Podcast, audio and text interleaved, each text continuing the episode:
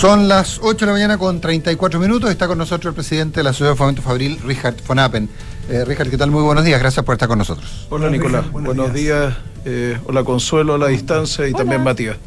¿Cómo estás, Richard? Estamos muy internacionales, como tú puedes ver. Consuelo, ¿querés abrir los fuegos? Eh, sí, claro. Eh, quisiera, quisiera conocer un, poco la, reflexión y cuáles son las primeras impresiones sobre el plan, eh, o el, el paquete eh, pro inversión que lanzó el gobierno en el día de ayer y, y donde tú estuviste presente también. Bueno, destacar primero el, el, evento que haya sido liderado por el presidente de la República y donde estaban los ministros de Hacienda y ministro de Economía dando la importancia de algo que, que venimos levantando hace bastante tiempo. Lo que pasa es que con todo el tema del plebiscito, la verdad que había pasado a segundo plano, pero, pero la contingencia está acá. Estamos viendo también los, los efectos que está teniendo eh, la inflación, la verdad que nos ha sorprendido, que ha sido más alta de lo que habíamos anticipado y, y seguimos con mucha preocupación la baja en inversión este año y también el próximo, entonces la verdad que la importancia de movilizarse rápido es urgente. ¿Y apuntan las medidas a mejorar la inversión? Mm. Están en la dirección correcta, pero son insuficientes, a, mi manera de ver. Eh, ¿Qué le falta? A ver, primero la seguridad. Nosotros tenemos que enfrentar esto como sociedad y le hemos dicho al gobierno de que acá tenemos que congregar a, todas las distintas instituciones que debieran ayudar a resolver esto. Lo que pedimos es de que se hiciera una comisión liderada por el, Ministerio de Interior que congregara a Carabineros, a, la PDI, al Servicio de Impuesto Interno, a aduana y también a los gremios para poder enfrentar, eh, porque la diversidad de, problemas de seguridad que estamos teniendo a lo largo del país tienen distintos componentes. Algunos eh, tienen relación también con el narcotráfico, entonces es importante tener un, algún estamento público o privado en el que podamos eh, poder enfrentar esto lo antes posible, porque esto está teniendo un impacto enorme en la vida de la ciudadanía, pero también en la producción. Es decir, hoy día vemos gente que, que nos está solicitando llegar más tarde para poder salir de día de sus casas y volver más temprano. Esto es algo que por lo menos en mi año de, en, en la actividad empresarial nunca lo había escuchado. Matías. Sí, básicamente, eh, quiero saber si ustedes participaron eh, activamente y fueron escuchados, porque uno supone que cuando quiere hacer em, proyectos o iniciativas pro inversión, son las personas que están en ese mundo, justamente las que entienden cuáles son los caminos a seguir y no necesariamente los manuales, eh, no solamente la teoría. En ese sentido, ¿ustedes se, se sienten escuchados para poner incentivos en la inversión? A ver, siempre ha habido una muy buena recepción en, lo personal, siempre ha habido el espacio. Eh, nosotros entregamos estas 15 propuestas, este documento que le hicimos llegar al gobierno a través del ministro de Hacienda, en los cuales incorporaron cuatro de, de las medidas, dicen que vienen más en, en la nueva agenda de pro productividad, pero, pero la verdad que activamente discutiendo no, eh, eso, eso no ha ocurrido y esperamos de que haya porque yo creo que varias de las medidas son insuficientes. Es decir, otro aspecto que nos tiene preocupado es respecto de la no ratificación del acuerdo con la Unión Europea y el TPP-11, que ahora el gobierno le está colocando también urgencia, porque no podemos seguir esperando con las señales. Necesitamos también fortalecer eh, la inversión extranjera y especialmente no dejar pasar oportunidades como la que nos abre el TPP-11 en mercados, especialmente en el Asia-Pacífico. Y cómo, a propósito del, del TPP-11, también quiero hacer después una pregunta sobre seguridad, porque en realidad leyendo como el resumen de, la, de las medidas que se, que se anunciaron, las principales medidas, hay una que parece tener que ver con seguridad, en lo que tiene que ver con alianzas público-privadas para inversión, dice seguridad pública en labores productivas. Em, bueno, voy a hacer esa pregunta, entonces dejo el TPP para después, para Nico. Em, eh, eh, parece haber eh, algunas menciones a, seguridad y en ese sentido la, mm, señal o no que, ha estado dando el gobierno, por ejemplo, con la, con la nueva ministra del Interior, con Carolina Toa, que en el tema de la Araucanía, por ejemplo, en la extensión, la nueva extensión de, mm, las medidas de, de emergencia, del estado de emergencia en el sur, incluyó protección de las personas, lo que es un cambio. Sí, pero lo que pasa, Consuelo, es que en este tema de seguridad, que yo por lo menos no tengo memoria del nivel de gravedad que estamos teniendo hoy día en la vida diaria de las personas. Es decir, cuando recordamos lo que ocurrió con, con 15 personas que asaltaron estos camiones en el camino a San Antonio, en donde dos fueron baleados. Es decir, eh, eh, esto, esto ya no es una improvisación de delincuentes comunes, sino que acá hay toda una organización detrás. Lo que estamos viendo que hay varios lugares del territorio de la macrozona sur donde no hay Estado de Derecho y no pueden entrar las policías. De hecho, estamos esperando también que el presidente anuncie un visito, una visita a la Araucanía, que es lo que dijo antes el plebiscito que iba a hacer. Y yo creo que es una señal importante de que tenemos que ir recuperando espacio en el territorio. Y esto no podemos seguir afrontándolo de la misma manera, es decir, con algunas ideas puntuales, sino que acá tiene que haber, no solamente por parte del Estado, sino también de la sociedad civil y nosotros como parte con los gremios, tenemos bastante información de cómo poder ir atacando. Pero nosotros hoy día tenemos una situación de inseguridad por parte de los conductores, por ejemplo, que está afectando la operación de los puertos y especialmente la entrada y salida de carga en la noche, en los cuales se están rehusando a operar y esto está significando de que los puertos hay una restricción de la capacidad, lo cual está llevando a congestión. Una de las fortalezas de los puertos era que operaban 24 horas, digamos. Así es. Y, esa, fortaleza se, está perdiendo. Bueno, es que los conductores, y yo los entiendo, porque el riesgo que hay hoy día... De noche. No, no, no, quieren trabajar de noche. Eh, el Ministerio de Interior está consciente de esto, pero yo creo que no se están tomando las medidas para poder afrontar, porque yo creo que tienen que participar, especialmente el gremio también de los transportistas, eh, las policías locales, con los alcaldes. Y al final, este es un desafío ciudadano entre toda la sociedad que tenemos que apoyar al gobierno para que use todos los instrumentos para permitir el orden público y el libre tránsito en el territorio. A ver, eh, voy a salir un poco, después volvemos si quiere al TP11, pero voy a salir un poco. Ayer se conoció la resolución del Consejo de Ministros sobre el proyecto Salinas, el proyecto del Grupo Angelini, eh, en que la primera reacción fue, bueno, en fin, es un acuerdo salomónico. La verdad que cuando uno lo lee, en el fondo le dicen, eh, eh, eh, no, no, el, proyecto original estaba condicionado a la etapa de, de, recuperación ambiental del terreno a la construcción posterior, digamos. Y sin embargo se, aprueba, solo una parte y, se dan por satisfechos. ¿Eso cómo lo ven ustedes como señal lo que hace ayer el Consejo de Ministros en dos proyectos que iban juntos y que tenían los dos resoluciones de calificación ambiental favorable? Yo creo que hay una falta de decisión, también de visión respecto a este tipo de proyectos y este es un ejemplo de muchos otros en el cual eh, nosotros tenemos que compatibilizar obviamente el cuidado del medio ambiente con el desarrollo económico y finalmente el desarrollo de las personas pero yo creo que acá muchas veces, a mi manera de ver, hay una mirada sesgada respecto, porque hay que reconocer que hoy día, como está ese paño, no tiene ningún sentido. Es decir, si hay un proyecto de saneamiento y que venga, eh, venga junto con un desarrollo inmobiliario que cumpla con toda la normativa, no veo razón por la cual no debiera ir adelante. Eh, porque cumple un plan regulador. Ahora, pero usted como empresario, usted presenta un proyecto eh, y, que, y que implica una recuperación de un lugar y a su vez la realización de un proyecto encima si a usted le dicen, no, le aprueba la primera parte y no la segunda, o no todavía la segunda, ¿usted hace o no hace el proyecto? No, pues es que eso es lo que está pasando hoy día, el grado de incertidumbre que hay respecto a muchos permisos, y esto lo hemos visto en situaciones también en el mercado inmobiliario, está haciendo de que la gente está postergando decisiones, porque necesitamos como empresarios tener mayores certeza de cuáles son las regulaciones y que efectivamente se cumplan y que no vayan cambiando a lo, a lo largo de tiempo, especialmente los criterios de las autoridades. Y eso es algo que nuevamente tenemos que definir sobre nuestra legislación de cuáles van a ser las condiciones que se requieren para llevar proyectos adelante y que esas las vayan cumpliendo los distintos gobiernos. Estamos conversando con Richard von Appen, presidente de la SOFOFA.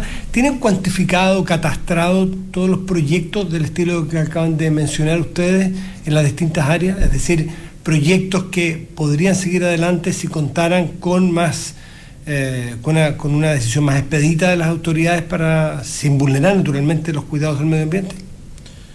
No, no tenemos, eh, hay, hay algunos respecto de la principal actividad que es la minera, donde hay cerca de 80 mil millones que están justamente hoy día esperando definiciones de orden ambiental y también regulatoria, pero me imagino que esto es una suma relevante. Si mm. Chile es un país de oportunidades, y si uno ve la oportunidad que tenemos también, no solamente con todo el tema de la electromovilidad, eh, con los proyectos de cobre y de litio, también la industria forestal, que hoy día está Claro. parado, no hay ningún proyecto, y que hoy día va en línea también de, de toda la transformación de todo lo que son los embalajes a, a algo que, que sea reciclable. Y, y vemos la producción de alimentos también. Chile tiene enormes oportunidades porque la demanda está asegurada en Oriente eh, respecto de nuestros productos y el hidrógeno verde, que no solamente puede transformar nuestra matriz energética, sino que podemos transformarnos en un actor relevante en el concierto mundial. Pero todo requiere definiciones de políticas públicas en las cuales yo creo que estamos hoy día en deuda. ¿Consuelo? Eh, eh, sí, en el, en el asunto del TPP-11, Richard von Appen, ¿cómo, eh, ¿cómo entiendes tú lo que está, mm, lo que está empezando a suceder? Porque da la impresión que finalmente el gobierno, sin decirlo, eh, va a dejar que avance. Eh, es que es, es tan transversal el apoyo y además es inentendible que países que se supone son aspiracionales para nosotros, como son Canadá, Australia, Nueva Zelanda, lo han aprobado con, con todo lo que tiene incorporado. Entonces, yo creo que acá hay una mirada, si la quiero colocar un poco pequeña en esto, eh, respecto a algunos de estos temas. Nosotros tenemos que ser parte de este nuevo mundo en el cual indudablemente van a haber algunos aspectos que nos pueden incomodar algo, pero respecto a la dirección que debemos seguir, no tengo ninguna duda que nosotros tenemos que ser parte de ese mundo, especialmente, como digo, con estos países que están asociados a la Alianza del Pacífico, como es el caso de Canadá, Australia, Nueva Zelanda, Singapur, de los cuales podemos aprender mucho y no nos podemos excluir. Eso es un error. Y, pero ¿y qué, y qué fue lo que sucedió? Eh, Claro. ¿O, o qué, qué información eh, tienes tú respecto de lo que, que sucedió para que se empezara a destrabar de, de alguna manera sin necesariamente el gobierno? Porque, porque además se ha sabido que, están, eh, que se está planteando quizá la posibilidad de... en, eh, de que la, de la resolución de controversias con, eh, con las empresas, eh, de que eso se quede afuera, pero independiente de lo que resulte. Eh, ¿Qué ocurrió que el gobierno dijo, bueno, que, que empiece a avanzar? Lo que pasa es que el gobierno llegó con varias consignas en las cuales muchas pueden tener realmente también un, un- un objetivo que, que uno puede entender, pero que se confronta con la realidad. Y, yo creo que en este sentido hay, hay un poco dos almas. ¿ah? Y esas son las que hoy día están, están discutiendo. Y la verdad que el TPP-11 no hay ninguna razón hoy día para no aprobarlo. Y eso es lo que finalmente está ocurriendo. Es decir, en la realidad de los hechos, lo que le está pasando a Chile es que estamos quedando relegados en forma inentendible. Nosotros fuimos promotores del Sí, claro. TPP-11. Presidente ¿ah? Lago, sobre todo. Hicimos un, un- un- una, una enorme eh, un, encuentro acá liderado Gast- por la presidenta Bachelet. Gastamos recursos, ¿Ah? claro. Entonces, eh, eso es lo que está ocurriendo y no solamente en este orden de cosas. Yo creo que eh, la política exterior de Chile, nosotros tenemos que ratificar el acuerdo con la Unión Europea también, que, que le ha dado espacio a Chile que son bien únicos. Eh, y porque miran a Chile con simpatía. Nosotros somos, seguimos siendo un país muy respetado y yo creo que no podemos perder ese prestigio que nos hemos Pero, ganado pero- con mucho esfuerzo. Pero Richard, perdona Matías un segundo. Con pera y manzana, ¿qué perdemos por no eh, modernizar el acuerdo con la Unión Europea? dejamos de poder competir en ciertos mercados en los cuales nos están dando preferencia eh, con ciertos productos, especialmente agrícolas, en el lejano oriente. Entonces, ese espacio. No, eso es están TPP-11. tomando- eh, perdón, TPP-11. TP11. ¿Y con la Unión Europea? Bueno, la Unión Europea nos está dando acceso a una cantidad de productos que anteriormente había un límite y esos límites lo están subiendo. Entonces pasa Europa a ser un mercado muy relevante para nosotros. Ahora, o sea, no estamos, no estamos suscribiendo un upgrade de un, de un acuerdo que lo que hace es beneficiarnos, beneficiarnos en términos de que aumentan nuestras cuotas y nuestras posibilidades. Así es. ¿Y eso por qué? ¿Por qué está ocurriendo? ¿Sí? Es que la Unión Europea ve a Chile No, no, no, por, por- no, sí, Sí, lo tengo sí. claro. Entiendo, entiendo claro cuál es la razón por la cual la Unión Europea, eh, en el fondo, nos considera un proveedor confiable, etcétera, un montón de cosas. Eh, eso lo han dicho, no, no, no lo estoy inventando yo. Pero, pero el punto es, entonces, ¿por qué el gobierno se demora en, en, en, en- en cerrarlo y ratificarlo? Porque la Cancillería hay una política respecto a cómo resolver controversias en tribunales internacionales que lo que nos han dicho, esto atenta contra la soberanía en Chile, lo cual para mí es inentendible porque firmamos Escazú que justamente Bueno, no... Pues no la razón que tuvo el, la razón que tuvo el gobierno anterior para no firmar Escazú fue exactamente esa, digamos. Y este gobierno lo, suscribió, digamos. Así es. María. Sí, eh, claro, porque tiene que ver también con, que quedan, y esto no pasa solamente en los acuerdos, mm. los políticos muchas veces quedan presos de sus declaraciones y lo complejo es que se sacrifica el, bien superior, si tú entiendes que hay que ir para cierto lugar porque en algún momento dijiste que no, había que ir, ya sea en el camino de Escazú o el TPP-11, que son contrarios en este caso. Eh, pero da igual, eh, es tu discurso anterior el que te, el que te tiene, el que te tiene prisionero. ¿De qué se trataba esta, esta suerte de alternativa que planteó en algún momento el ministro Grau en el caso de mm. TPP-11 y acuerdos en general eh, que se estaban negociando? Que se estaban negociando y conversando. ¿Lo, lo, supieron ustedes, Richard? No, no estamos informados ni lo que se está conversando con la Unión Europea, ni lo que se está discutiendo con el TPP-11, salvo lo que hemos escuchado en la prensa, que justamente están eh, pidiendo excluir algunos aspectos, que la verdad que esto es, como es un acuerdo multilateral, la verdad yo lo veo muy complejo, eh, así que no tengo mayor información, Matías. Mm. Bueno, tengo entendido que, va a estar el ministro un ratito más en información privilegiada, así que vamos a ver qué responde, a ver si hace mayores precisiones. Eh, ¿Cómo conversa, eh, Richard Fronapen, la agenda pro inversión que conocimos ayer eh, con la reforma tributaria que se está negociando en el Congreso? Bueno, eso es otro de los aspectos. Nosotros hemos dicho que queremos ser parte de los cambios y hemos estado apoyando eh, las tres reformas la, reforma laboral eh, nos parece una aspiración legítima de mejorar la calidad de vida de las personas y, ver cómo podemos converger hacia eh, una menor jornada laboral. O sea, apoyan las 40 horas. Apoyamos de, de que la aspiración es legítima, pero la forma de que se está implementando a nosotros no nos parece correcta porque la realidad de las distintas industrias, de distintas empresas por tamaño es muy distinta. Entonces, lo que queremos, por ejemplo, es que haya un total de horas en el mes y que las, las empresas puedan individualmente con sus sindicatos o con sus trabajadores acordar cómo organizar esa, esa jornada.